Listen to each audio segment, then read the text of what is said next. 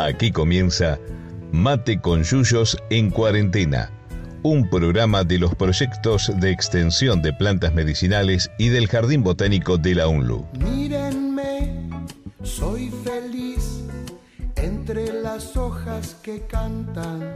Conducen Laura Gabucci, Martín Rodríguez Morcelle, Bruno Luz, Juan Manuel de Lorenzo, Lautaro Cardoso Cárdenas y Fernando Reynoso.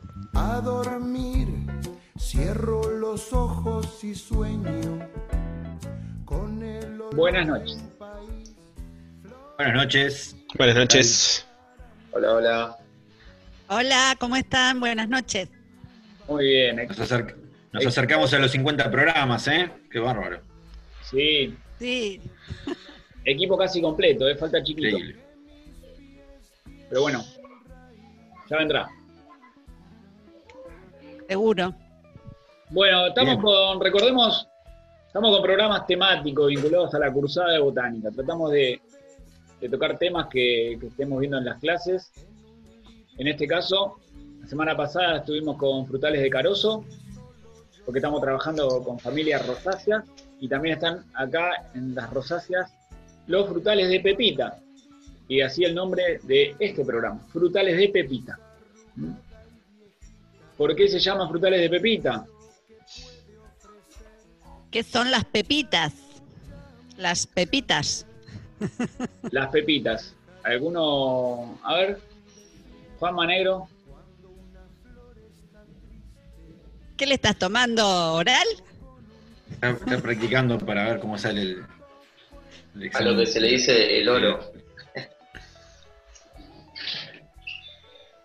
Porque yo de planta no sé. No, está bien, está bien. Si quieren podemos empezar de vuelta con la grabación para, para ponerle más, más dinámica, pero como quieran. Si no, que responda otro, capaz que... O, y, ah, Y no, las, las pepitas porque vos, vos dijiste, la semana pasada vimos los de carozo, ¿sí? Y al contrario de esas frutas, estas tienen semillas pequeñitas, ¿no? No tienen un carozo, sino que tienen semillitas. Pepitas por las semillitas, ¿no?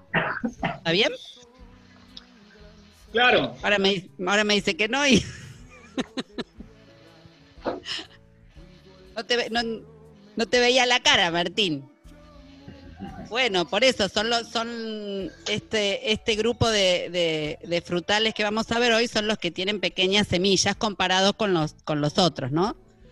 Claro. Y Y incluye, incluye, fruta- incluye algunas especies de frutales cl- clásicos, eh, muy, muy difundidos, incluidos dentro de lo que son lo- el- el- la- las frutas pesadas, pesadas en el sentido no, no, por, no por, su, por su peso en, en sí, sino porque repre- representan a nivel mundial eh, frutas que mueven mucho la, la- la economía por el, por el volumen ¿no? que, se, que se produce a nivel mundial. En este caso hablamos de tres, eh, tre- tres frutas típicas que son la manzana, en primer lugar, eh, eh, la- las peras, en segundo lugar, y el membrillo, ahí medio, re- medio relegado, pero un frutal de, de- de pepita también. ¿eh? Ya vamos a hablar de él también. Es un grupo que Claro. está dentro de, de la familia botánica rosáceas y de un grupo también de una subfamilia, las pomoideas, por el tipo de fruto que tienen. Que botánicamente hablando se llama pomo, porque deriva de un ovario ínfero, la flor, la parte femenina está debajo, la parte, si, si ahora pueden observar algún manzano, algún peral en flor, van a ver que el ovario está debajo de, de los pétalos, entonces al desarrollarse el fruto, lo que vamos a estar comiendo no es el ovario desarrollado, sino el- los carpelos, que son las partes del, del ovario, con el receptáculo de la flor. ¿Eh? Esa es la parte carnosa que se, que se come. ¿Mm? Eh, por eso eh, es un pomo. ¿eh? Y, en, también- en algún, perdón, Sí, en algunos países se las conoce a, a las manzanas como poma, ¿no? sí, En catalán es poma, en Sí, francés no sé cómo, cómo se pronuncia, pero también. Pomo es el, la- en latín es el, el fruto, fruto este, per se. A los frutos se lo denomina pomo. Es- que por ahí viene, de ahí viene la confusión. Porque uno, cuando habla de manzana, es la fruta prohibida de, de la Biblia, de Adán y Eva. En realidad hay, hay dudas si si era una manzana era un granado en realidad, el fruto de, de- una granada, el fruto de granado, que es- era más abundante en la antigüedad. Eh, Hay, hay, hay dudas con respecto a eso. Claro. Los, frutales, los frutales de Pepita, que recién comentábamos que, que- que son un grupo de frutales que, que mueven mucho la, la balanza comercial a nivel mundial, eh, están en segundo lugar en ese sentido. Primero se ubican los cítricos, ¿sí? Despu- después le siguen los frutales de, de Pepita y después los de, los de Carozo, ¿sí? en cuanto a, a- a vo- a volumen producido a nivel mundial. Bien. Así que tienen suma, suma importancia. Sí, la- bueno, de, de los, de los tres, de, de las tres especies que mencionaba el Tano, de la manzana, pera y membrillo, el que por lejos el más importante es la manzana. ¿Mm? Manzana es- Claro. podemos hablar de nombre científico, Malus humila. ¿Cómo? Malus, Malus humila, es el nombre científico del manzano. Malus, Ese, es- ese es el vigente, ese es el actualizado. Después ha pasado por varios, por varios nombres científicos, Malus silvestri, Pirus malus, ha pasado de todo. Pero bueno, manzana Sí. al fin.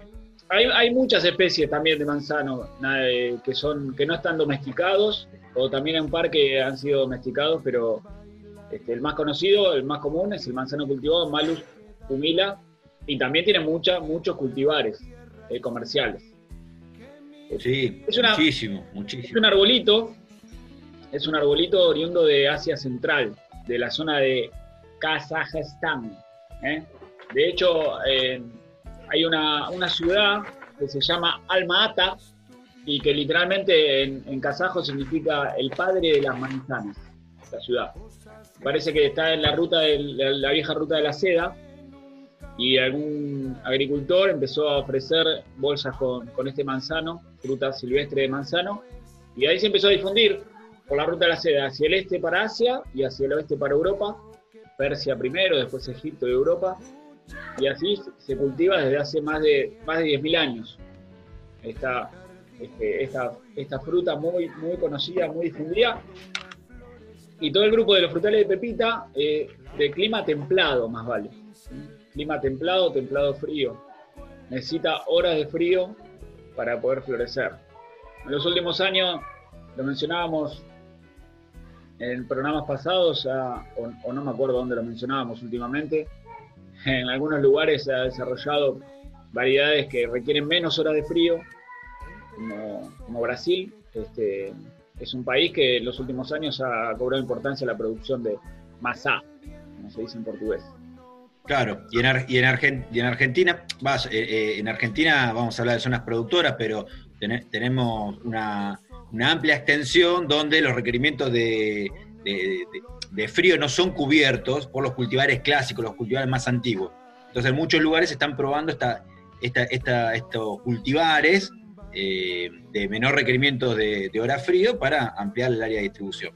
Por ejemplo, en el centro de Santa Fe, en la Universidad del Litoral, hay un equipo que, que estudió bastante esta- estas cultivares, y en la UNLU, la gente de fruticultura está, está evaluando algunos de estos cultivares. Eva, Caricia, Princesa, por ejemplo, son algunos de ellos. Ah, pero qué nombres tiernos que tienen, ¿eh? ¿Viste? Sí, bueno, la manzana tiene mucha historia vinculada a los pueblos y hay muchas leyendas. Este, y tiene, por ejemplo, muchos nombres en, en distintos idiomas. En, en euskera antiguo, que es el idioma vasco, el, el euskera, se le dice Sagara. Entonces hay algún historiador, pariente de Candol, que fue un botánico muy famoso, que dice que ya se cultivaba en el, en el País Vasco por este nombre tan raro, no, no, que no está relacionado con otros nombres, ¿sí? como Apple este, y otros nombres sajones, pero también eh, tiene que ver con la leyenda celta este, de Merlín. ¿Vieron Merlín, el mago Merlín? También está ahí, hay algunas poesías este, que nombran un árbol de manzano cuando Merlín tenía 140 años eh, y, dicen que hay un árbol de manzano de igual cantidad de años que, de Merlín. Y si no también, eh, ahí, ahí es cuando cuentan algunas leyendas griegas como Atalanta. Ustedes saben que había una, una diosa griega, Atalanta, que era este, poco femenina, heroína griega. Este, lo, lo cuentan las leyendas. Y este, su, su hermana Afrodita le hizo que eh, consiguiera novio. Porque en realidad ella no quería, fue abandonada, la, la hija no deseada de, de otro dios, abandonada en la ladera de una montaña, alimentada por una osa, criada por cazadores, entonces ella se dedicaba a la cacería y no le acercaban pretendientes y les corría una carrera, siempre les ganaba, entonces los, los mataba a los pretendientes. Y después Afrodita le dijo a un pretendiente que se llamaba este, Melanión que pusiera tres manzanas doradas en el camino de la carrera y esta chica, Atalanta, se distrajo con las manzanas doradas y, bueno, el muchacho contrajo matrimonio este, gracias a la, a la diosa del amor Afrodita, eh, que tiene unas ideas fantásticas. Y después también está vinculado con el, no sé si lo leyeron, en el undécimo, la undécima tarea de Hércules, de robarle las manzanas doradas al, al jardín de las Hespérides, que la tenían atrapada y cuidada por un dragón. El tema que Hércules se metía en el jardín y cuando salía con las, con las manzanas del jardín, las manzanas se marchitaban, así que tenía que volver con las manzanas doradas al jardín. Y llegamos a, bueno, a- decíamos hoy Adán y Eva, este, que, que no se sabe finalmente si todas estas leyendas trataban de manzanas o eran realmente el granado. ¿eh? Como, dice, como se habla de pomo en la, en la Claro. literatura y significa fruto, no se sabe si era realmente. ¿Y las manzanas doradas que, que me comentabas recién del Jardín de las Hespérides, eran finalmente manzanas o eran, o eran cítricos? Y bueno, ahí está, ahí está la, Ahí está la cuestión. las confusiones, ¿no? Por eso sirven los nombres científicos, chicos, para ver de qué se trata. Claro. Lo que sí- No, no, hay que incorporar nombres lo- científicos a, a las leyendas. A las leyendas hay que incorporar nombres Claro. científicos. No puede ser que esto suceda. No, esto así no. va. En la, la isla de Avalón, donde murió el rey Arturo, el rey Arturo que viene de, del- de la, la leyenda celta, eh, era la isla del paraíso terrenal y era la isla de las manzanas. Y ahí murió Arturo, este, que era el el paraíso terrenal de los mares occidentales, dice, dicen las leyendas. ¿eh? Y ahí tiene que ver Bueno, con- muy vinculada la manzana a, la, a, la- a- a las, a- a las leyendas y a lo, a lo- a lo mítico, ¿no? Mirá. Sí. Sí, sí. Y, y en general a- asociadas en, en- en la antigüedad con el lujo las manzanas. Si bien ahora son una fruta mm, eh, dentro de todo accesible, aunque el precio este, últimamente no es muy accesible, pero bueno, Sí. quiero decir, no es tampoco para que la consideremos estrictamente un artículo de lujo, pero en la antigüedad sí, eran, eran, Claro. eran consideradas un, un- un artículo de lujo las manzanas. Sí, saben que un código de leyes este, galés este, habla del precio de las manzanas y en un momento valían lo que un ternero, una manzana. Claro, bueno. mira, Está bien. O sea que hubo una época en que fueron más caras incluso. Sí. sí, sí. Más caras que ahora, ven, para que vean que no, Bueno, todo es y es- relativo. Y, y es, y es considerada la, la reina, en cuanto a las frutas, la reina de, las de la post cosecha. ¿Qué quiere decir? Que, que- tiene esa, esa cualidad de poder conservarse durante muchísimo tiempo. Entonces, prácticamente hay manzanas todo el año por su gran eh, eh, eh, capacidad de ser conservada, ¿no? Esa, esa cualidad que tiene.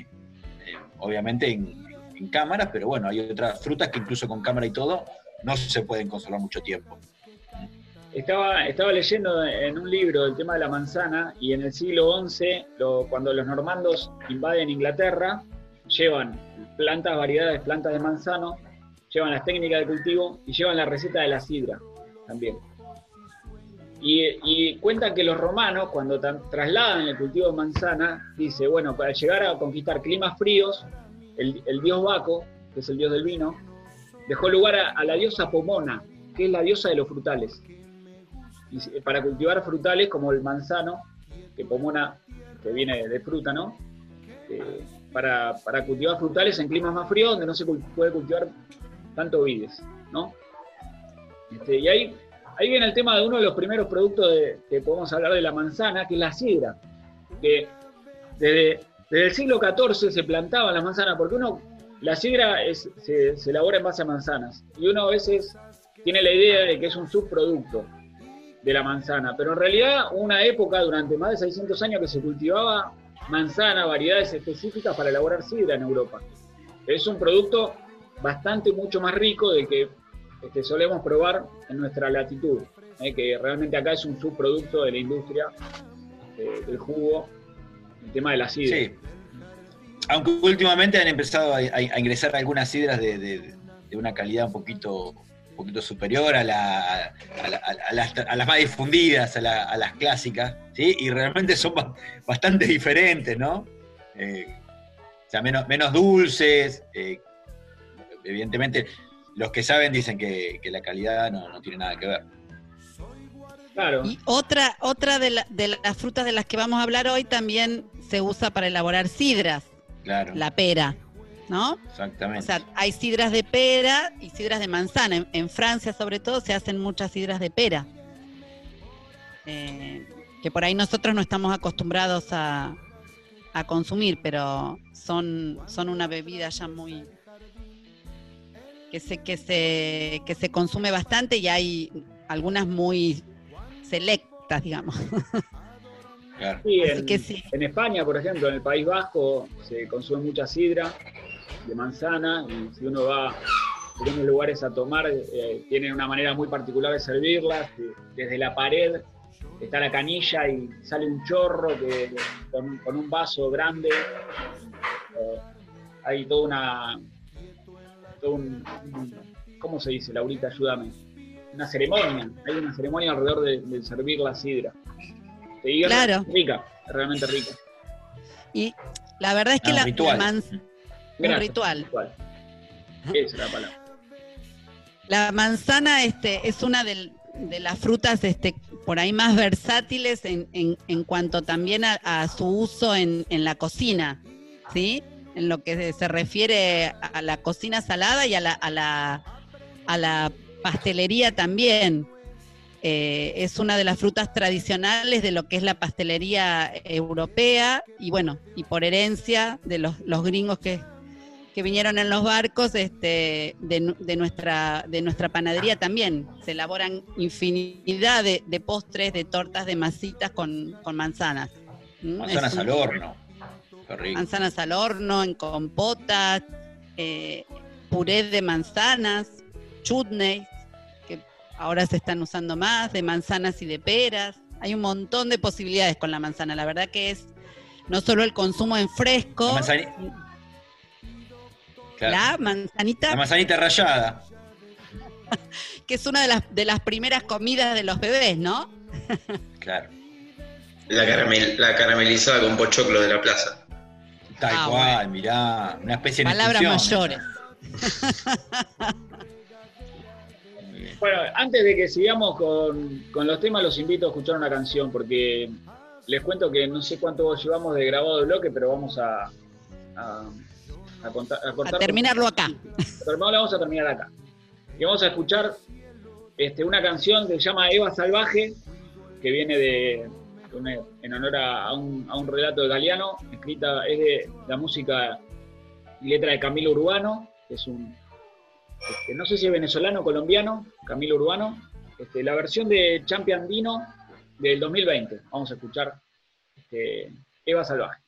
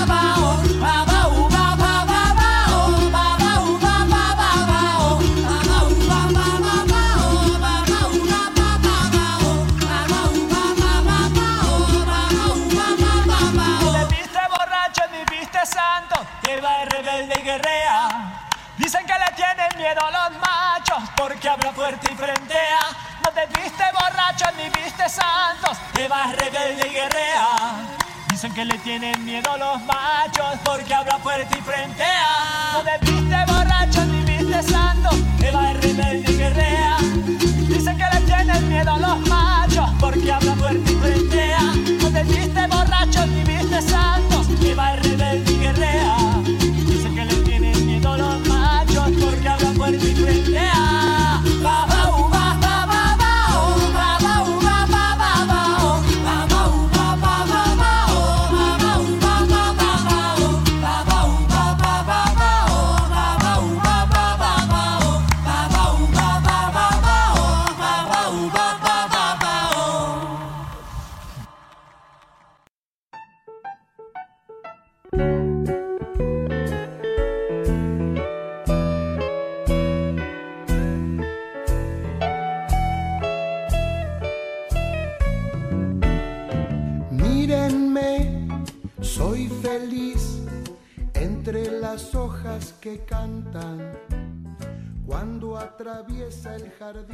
de Pepita.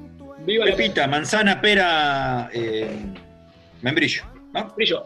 También está, porque Es- ahí está el tema de los nombres ci- científicos, o identificarla, porque está la manzanita de agua, que es una mirtácea de la familia del eucalipto, que el fruto que dice manzanita de agua es muy parecido.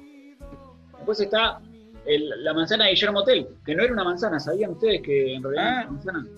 ¿Qué era? ¿Qué era? Sé que era, no sé, sé que era una, una manzana, eso seguro. Es un fraude de los tantos que no tienen acostumbrados los grandes medios de comunicación. Pero además está, está, está, está ligada la manzana, me acaba de caer la ficha recién, justamente a la ley de la gravedad. Bueno, Claro. sí, ¿eh? En el siglo XVIII, Sir Isaac Newton, allá en Inglaterra, le cayó la manzana cuando estaba meditando en su finca de Surfside. Eh, y ahí cayó la manzana. Tampoco se sabe bien, pero está buena la historia, ¿eh? Para decir. Sí, bueno, pero no importa, que no arruine, que no arruine la leyenda. Y Juanma, ¿vos qué, qué- qué tenías ahí guardado? ¿Qué- No, decía algo que es una manzana, porque en la película es una manzana de la Bella Durmiente que come la manzana envenenada. Claro, y las películas no mienten, ¿eh? ¿Viste? La película Es no lo miente. mismo. Es lo mismo. Porque la historia. Menos si es de dibujito. Menos de dibujito, claro. Muy bien. Bueno, y, tene- y tenemos, tenemos un, invitado áudico, ¿no? Unos audios de, ya un, cono- un conocido de este programa, ¿no? De Nicolás Camilletti, productor, que, agrónomo, asesor, que ya estuvo con, nosotros a través de los audios en el programa de, de Frutales de Carozo, ¿no es cierto? Así que vamos a escuchar algunos audios de él. Vamos. Hola Martín y gente de Mate con Yuyo, ¿cómo andan? Bueno, dentro de los frutales de Pepita, hoy estoy produciendo, como ya les comenté, en la producción familiar, eh, membrillos, peras de dos variedades y manzanas de cinco variedades. Eh, es un cultivo que escapa un poco más que la fruta de carozo a las heladas tardías, pero sin embargo eh, igualmente es eh, bastante fundamental que haya buena temperatura en un momento de floración, que es en estos días, de la mayoría, eh, para que la abeja polinice bastante bien. Y bueno, en cuanto a las plagas que más la, más la atacan es la, la carpocapsa, que es la polilla de la, de la manzana, se le llama también, y es la que entra a hacer galerías, comer la semilla y salir, pero ya deja de tener un valor comercial esa, esa fruta. Sí, Nico, gracias Nico, la verdad que después vamos a, a escuchar un audios más. Nico, recordemos, él es ingeniero agrónomo, estudió en la Universidad Nacional del Sur y tiene campo, finca en Río Colorado, allá en el sur de la provincia de Buenos Aires. Este, y él hablaba de, de la gran variedad de, fruta que produce en, en su chacra, muy rica la fruta, la verdad que es exquisita, toda agroecológica. Este, y mencionaba algunos problemas porque en nuestro país los primeros cultivos está, ha sido desarrollado primero por, por los inmigrantes italianos españoles. Eh, acá, por ejemplo, el mercado de frutos de Tigre eh, es ustedes vieron alguna fruta en el mercado de fruto de Tigre, hay canastos, hay artesanía, pero no hay fruta. Bueno, se denomina mercado de fruto porque en la década del 40 Hay poquita, hay alguna, poquita Sí. hay. hay poquita, algún vivero que vende plantas, aprovechando la volteada, pero porque era una zona del delta, una zona de producción de fruta, y aprovechando la cercanía al mercado, a la gran ciudad de Buenos Aires, ¿eh? este, fruta de, frutales de, de pepita, pera, manzana, membrillo, también de carozo, eh, y otros también, Y cítricos. cítricos también. Este, quedan, igual hay algunos, algunos cultivos, Sí, incluso hay muchas plantaciones que fueron abandonadas, que está ahí la plantación. Pero principalmente el, el problema con que se enfrentaron fueron la, la crecida de los ríos y una zona muy, muy húmeda, que sanitariamente hablando afecta bastante a los cultivos. Entonces, eh, ya cuando, cuando hubo desarrollo de, de caminos y el transporte se aceitó más, eh, se- la zona productora de, de frutales se, se fue, se fue mudando a otras regiones más, más aptas por ahí, o menos, o, o- o sanitariamente hablando, más aptas. Sí, Como el Alto Valle Río Negro, Cuyo, la. Mesopotamia para los cítricos, Tucumán. El- bueno, lo que es la manzana pera, este, el membrillo se cultiva más en- de Cuyo para el sur, para la zona de Alto Valle, zona de regadío, donde uno si, si va para el sur ve este, todas esas plan- plantaciones, cultivos en espaldera, a diferencia de, en general de, los de los de Carozo que se manejan de otra manera, igual con sistema de conducción hay un montón. Sí, que ahora se está convirtiendo, eh, eh, cuando hablaba Mousset de las, de la cereza, que hablaba de, una plantación tan densa, seguramente era porque lo conducen en, espaldera. En espaldera quiere decir una especie de cerco, de cerco de plantas, muchas veces a- apoyadas sobre alambre, sobre, sobre una estructura, y con mucha, mucha densidad de plantas eh, por, hectárea, pero con un manejo muy, muy intenso, una poda muy intensa, a diferencia de lo más tradicional, que son plantas conducidas en vaso, son plantas más, más aisladas, más separadas, plantas más grandes. Si uno piensa por ahí en algún, en algún manzano que tenía, que tenía su abuelo, su abuela o algún familiar, son plantas enormes. Bueno, hoy por hoy eso, o sea, la tendencia es otra, eh, eh, manejar. Primero, plantas más chicas, eso se maneja no solamente con podas, sino con, con pies de injertos restrictivos, y el sistema de conducción, ¿no? Eh, en, espalderas, como decía Martín, podados y sostenidos con, con alambres. Prácticamente un cerco continuo de, de plantas. Y Nico lo que, lo que mencionaba es el tema de las heladas. Los frutales de carozo y de pepita, sobre todo los de carozo, con las heladas tardías se ve afectada la producción porque se ataca en plena floración o cuando la fruta es pequeña, entonces se cae la fruta. Pero Nico mencionaba el tema de los polinizadores, las abejas. ¿eh? El frío hace que los, polinizadores no estén dando tantas vueltas y entonces este, puede ser un problema estar teniendo frío en, la primavera.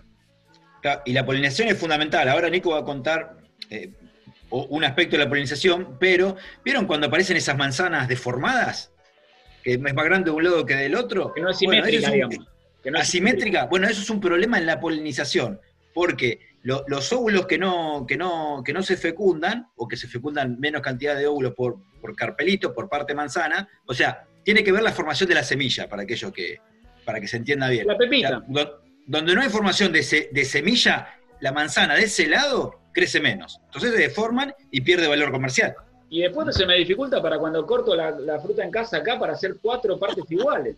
Es un despiola. Claro. Para repartirla. Claro. difícil. ¿Sabés lo, el conflicto que hay por la mala polinización? Yo le digo a los chicos, pero es culpa de la abeja que polinizó mal. ¿Y a mí qué me importa, papá? Me dicen. Yo quiero igual que aquella. Bueno, vamos a escuchar otro audio de Nico. Vamos a escuchar otro. Otra contra que puede llegar a tener, siempre mm, comparándolo un poco con la fruta de carozo, es el tema que la poda es bastante más intensa. Y un gran beneficio que tiene es que tiene muy buena conservación en cámara durante, si es cosechada con los parámetros de, cosecha a tiempo.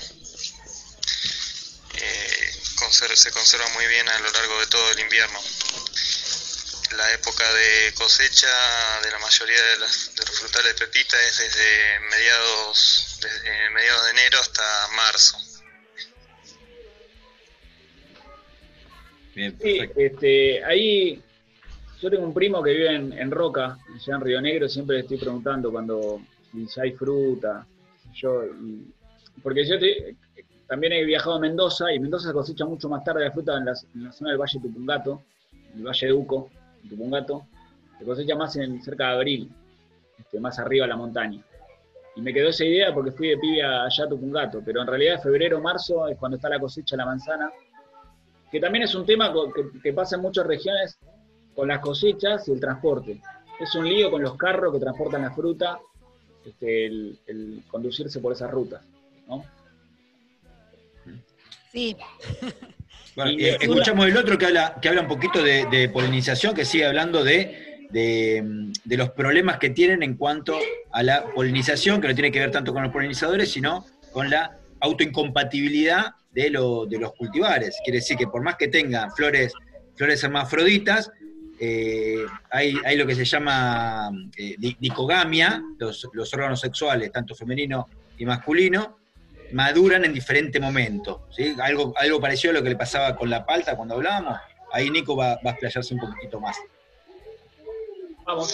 Acá en la zona de Luján cuido, cuido también de algunos montes frutales que poseen plantas de mm, frutales de pepita y encuentro como los principales problemas la, la cotorra, que abunda bastante en la zona, y em, la falta a veces de, de variedades de, de cantidad de plantas que, que aumente el- y diversidad de plantas también, de, la de distintas variedades de la misma especie, para eh, que tengan una buena polinización durante la primavera.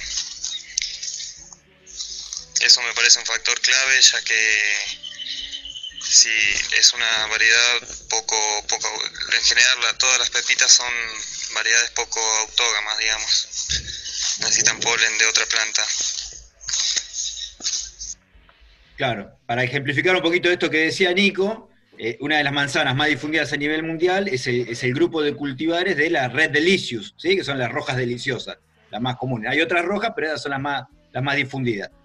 Esa- esos cultivares en general son poco auto, eh, quiere decir que necesitan algún polinizador. Lo tradicional, el polinizador tradicional que se utiliza es la manzana verde, ¿sí? la, Granny, la Smith. ¿sí? Más o menos en un 20%, en un 20%, 20-25%, eh, eh, o sea que cada, cuatro líneas de, de red de licius en, un cultivo se pone una de, de Granny Smith, de la, de la verde. Y eh, nuestro querido Juan José Lancelotti, profesor histórico de fruticultura, siempre decía que justamente esto coincide, o sea, esta proporción coincide con el gusto de los consumidores. Más aproximadamente un 25% de, de los consumidores prefiere la manzana verde a la, a la roja. Así que cerraba, cerraba todo, perfecto. Yo también. A- acá, acá hay varios representantes de, Sí, yo prefiero de ese 25%. Sí, sí. ¿Sí? bueno. Prefieren la verde. Saben que la, la, la variedad, la red Delicious viene su nombre, parece que por este de, un- de una manzana llamada eh, ojo de águila, ojo de halcón, y un, un catador dijo que era deliciosa, y a- así la nombraron Red Delicious por, el, por la, del- la deliciosa que le pareció un catador. Y lo mismo que la En Granny Smith Estados Unidos, dice. en Estados Unidos. Y la Granny Smith este, es un cultivar que viene de Australia, de unos este, inmigrantes ingleses que llevaron este, manzanas. Y Granny viene de abuela. Fue la- Claro. la, abuela de los inmigrantes, Granny Smith, por abuela Smith. Este, que- María Ann Smith se llamaba la señora. sí, sí, la abuelita. la abuelita. Bueno, María, que fue la que la... Bueno, La Nico, cultivó. Nico contaba el tema de las plagas. La cotorra en nuestra, en nuestra zona realmente es un problema para, para muchas. Para todo, muchas para casi todo. Muchas producciones, girasol también, maíz. Este, es una plaga.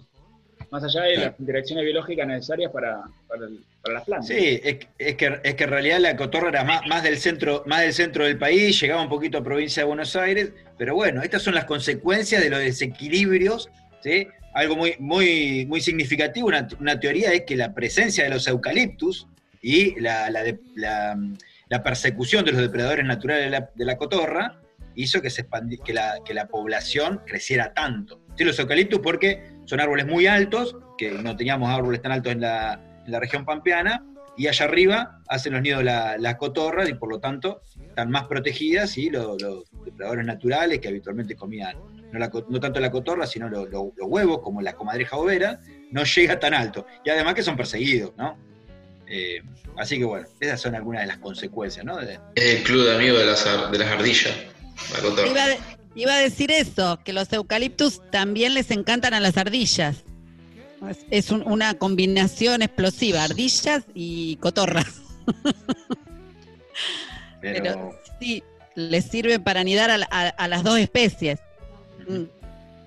Bueno, de la manzana lo que podemos este, hablar es de sus, remarcar igual sus infinitos usos, ¿eh? sus eh, usos culinarios que hoy Laurita mencionaba, el chutney, que es una salsa, puré de manzana, manzana asada, las flores de manzana son comestibles, con las semillas Sí. se elabora un aceite comestible industrial también.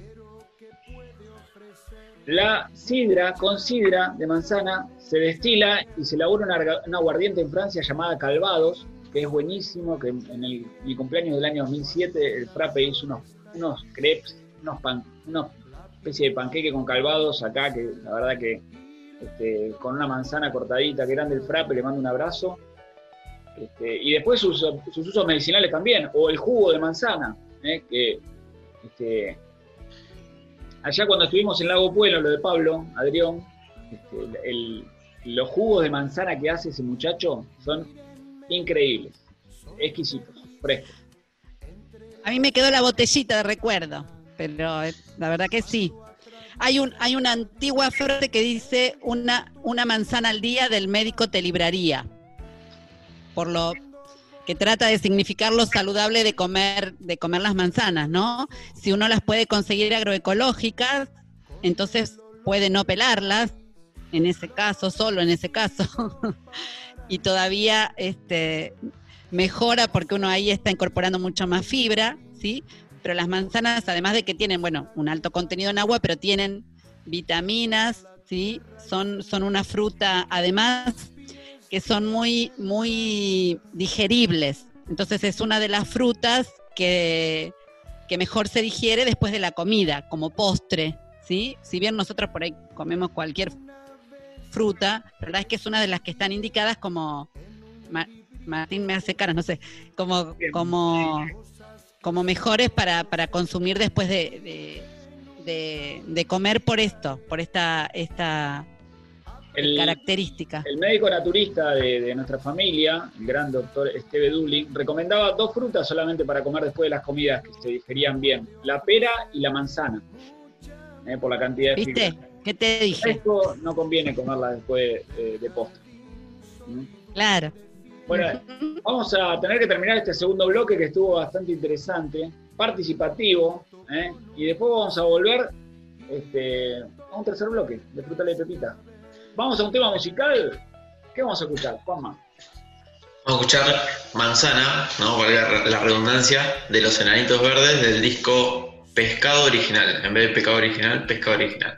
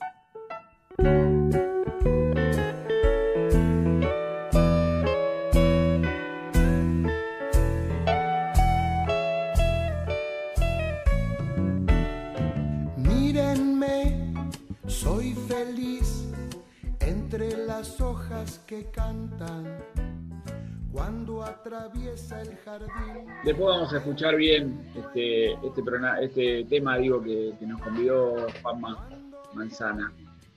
¿Qué grupo de Nanitos Verdes, eh? Otra época.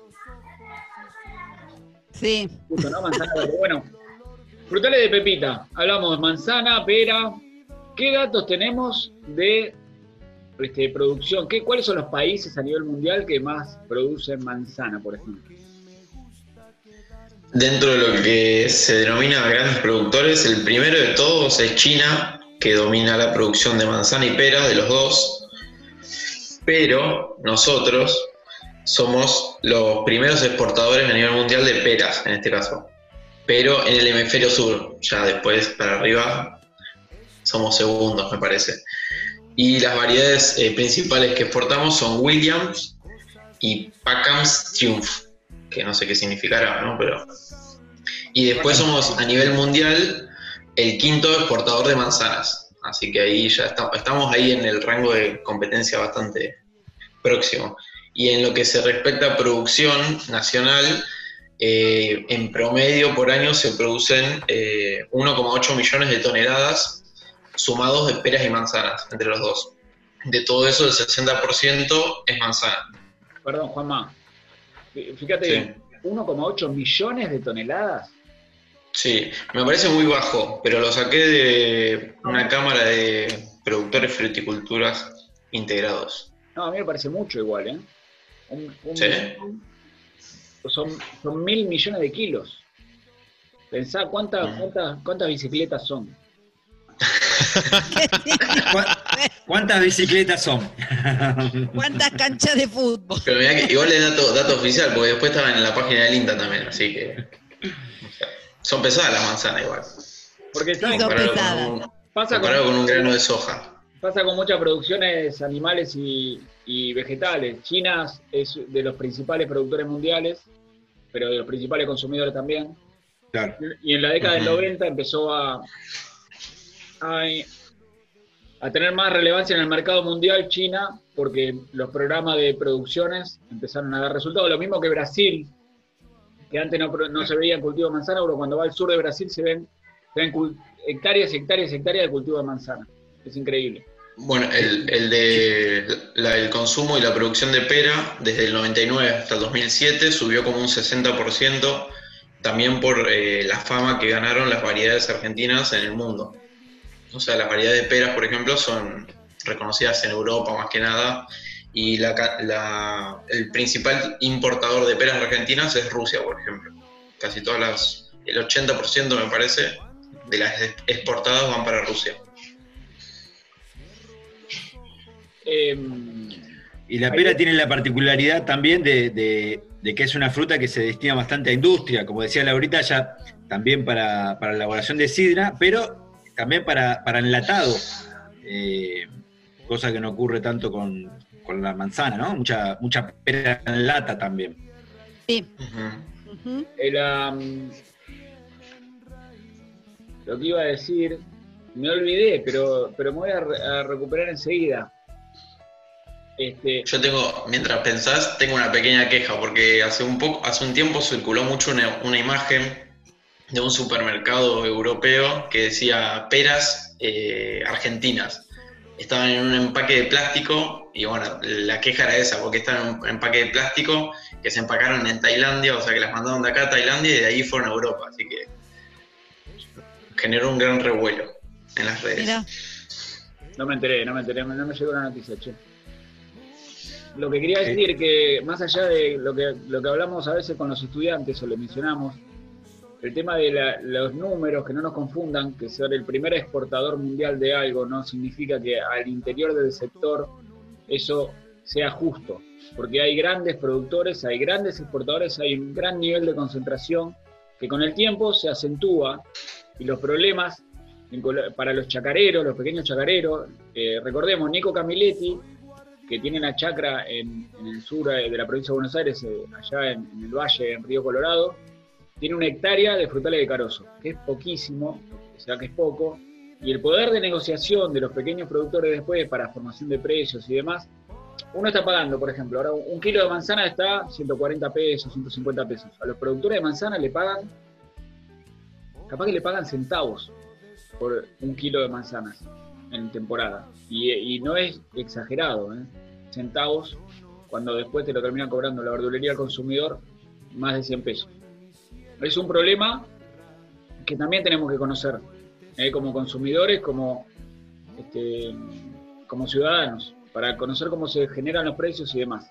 ¿eh? Es importante informarnos. este, obviamente, te- no, no puedes estar todo el tiempo informándote, pero sí eh, tratar de conocer un poco más de lo que estamos este, comiendo y con lo que nos alimentamos. Muy bien, habiendo dicho esto, este, por eso eh, ahora que hay, hay eh, en los últimos años hay otros, han empezado otros canales de comercialización, ¿sí?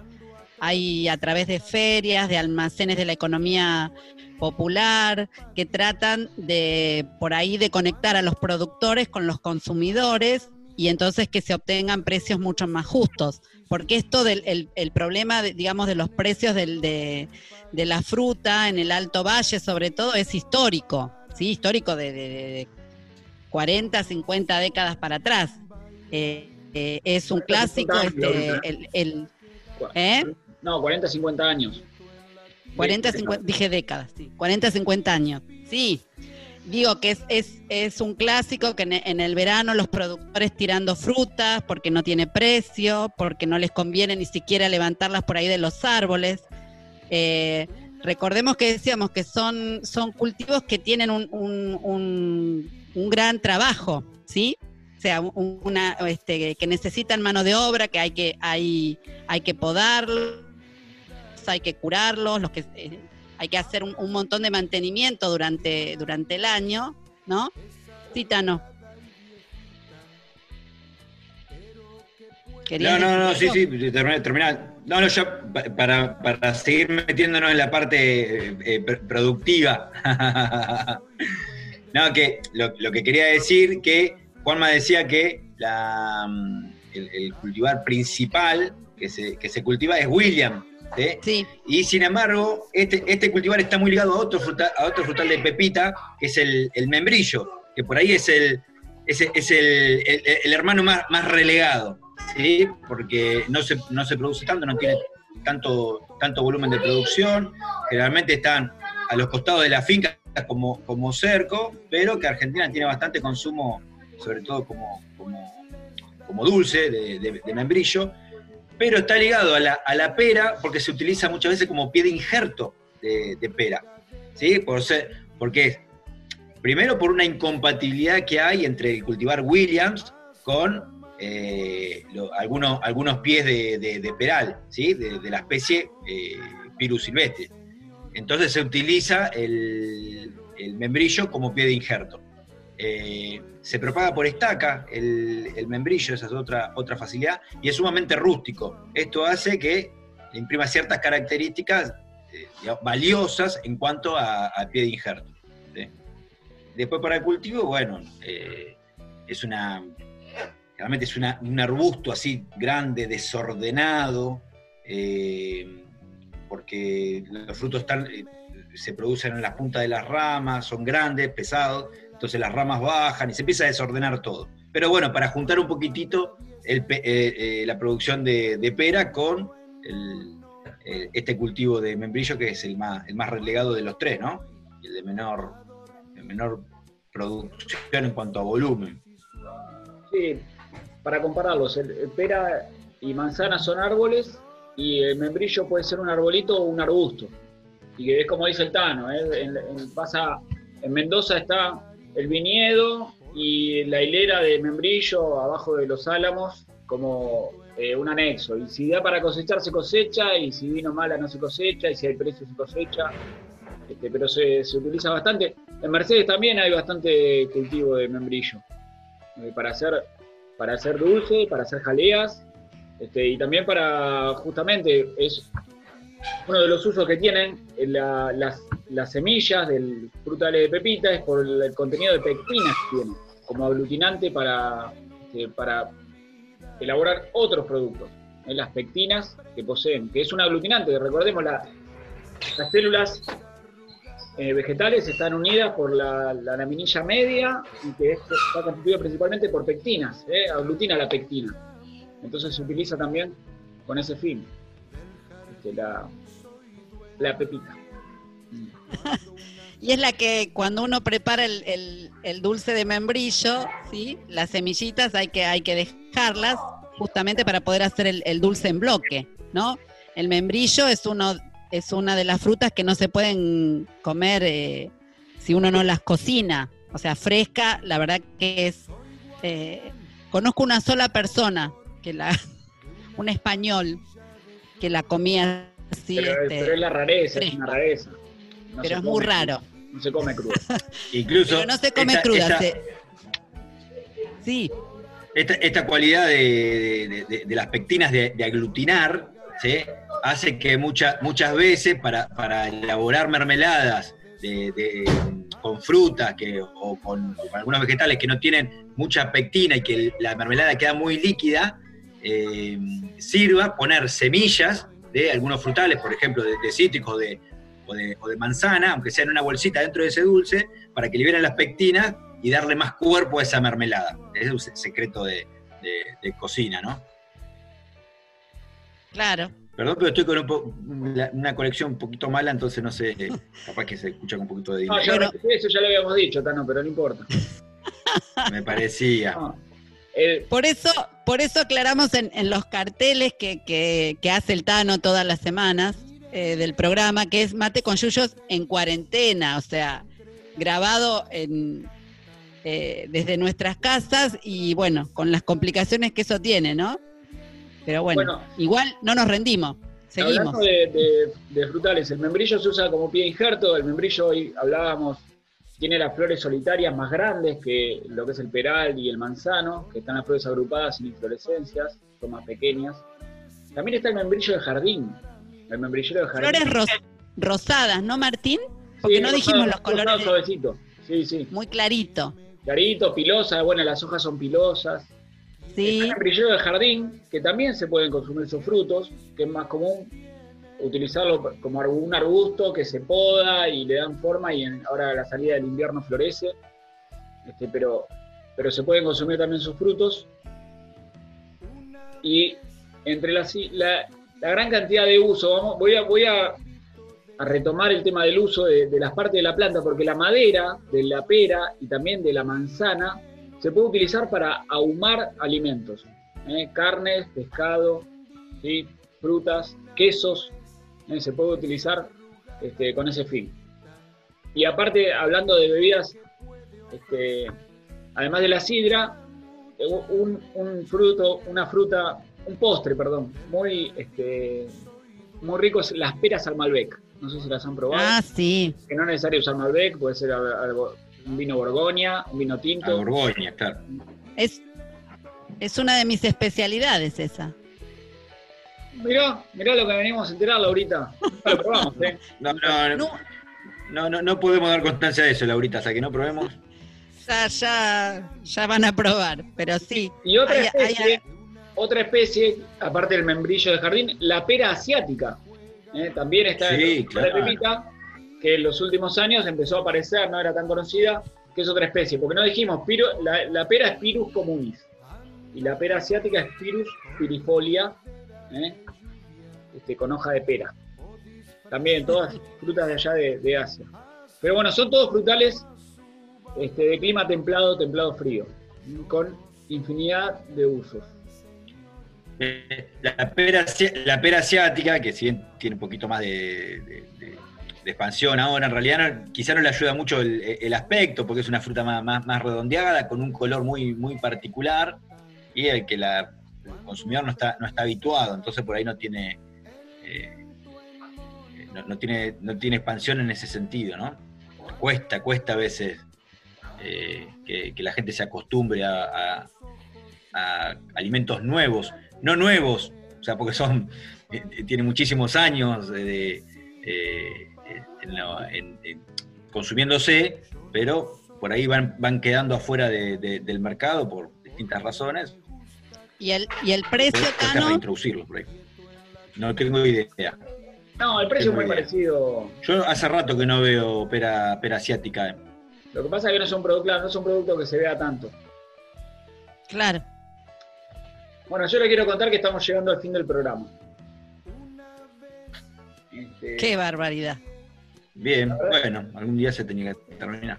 La verdad que este, cuando uno, cuando preparamos, quiero, quiero hacer una reflexión. Cuando, cuando uno prepara estos programas, que estudia, que lee, que relee, que busca, que investiga, cada vez me queda más claro la importancia este, de, los, de los vegetales, y la importancia de la historia y la importancia de recuperar todo lo que sabemos ya. No hay, hay poco hay poco para inventar. Este, Hay poco nuevo para inventar. Está, cuando ves las comidas, o para lo que es una planta determinada, es increíble. Este, y lo que, lo que sí hay que hacer es cuidar, porque vinculado al tema de, las- de las manzanas, la cantidad de especies de- del mismo género silvestres en la zona de Asia Central que se han perdido en los últimos años por la deforestación, por el sobrepastoreo, por la agricultura, es terrible la, la, este, erosión genética para el futuro de la humanidad. Simple es este, para la supervivencia de la humanidad. Tan simple como eso. ¿no? Un llamado. Sabemos que en general nuestros oyentes son gente este, problematizada, preocupada, pero de todas formas queremos este, no, dejar de, de sembrar nuestra semillita de, de que cuidemos un poco más y hagamos el aporte de nuestro granito de arena, que podemos hacer mucho de nuestro lugar a hacer este mundo este, durable, no siquiera mejor, durable. ¿no? Qué profundo. Muy bien. ¿Qué sé yo? Bueno, Impresionante. este, Coincidimos.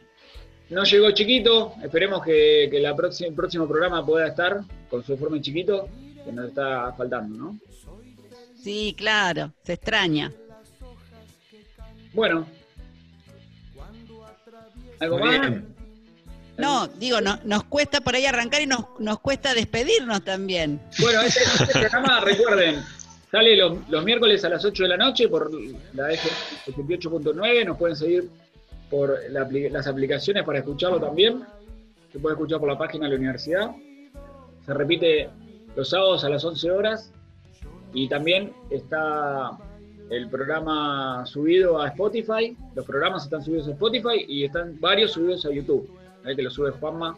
Gracias Juanma por la edición y la subida. En Botánica Unlu lo encuentran o lo pueden buscar Mate Coyuyo. Eso.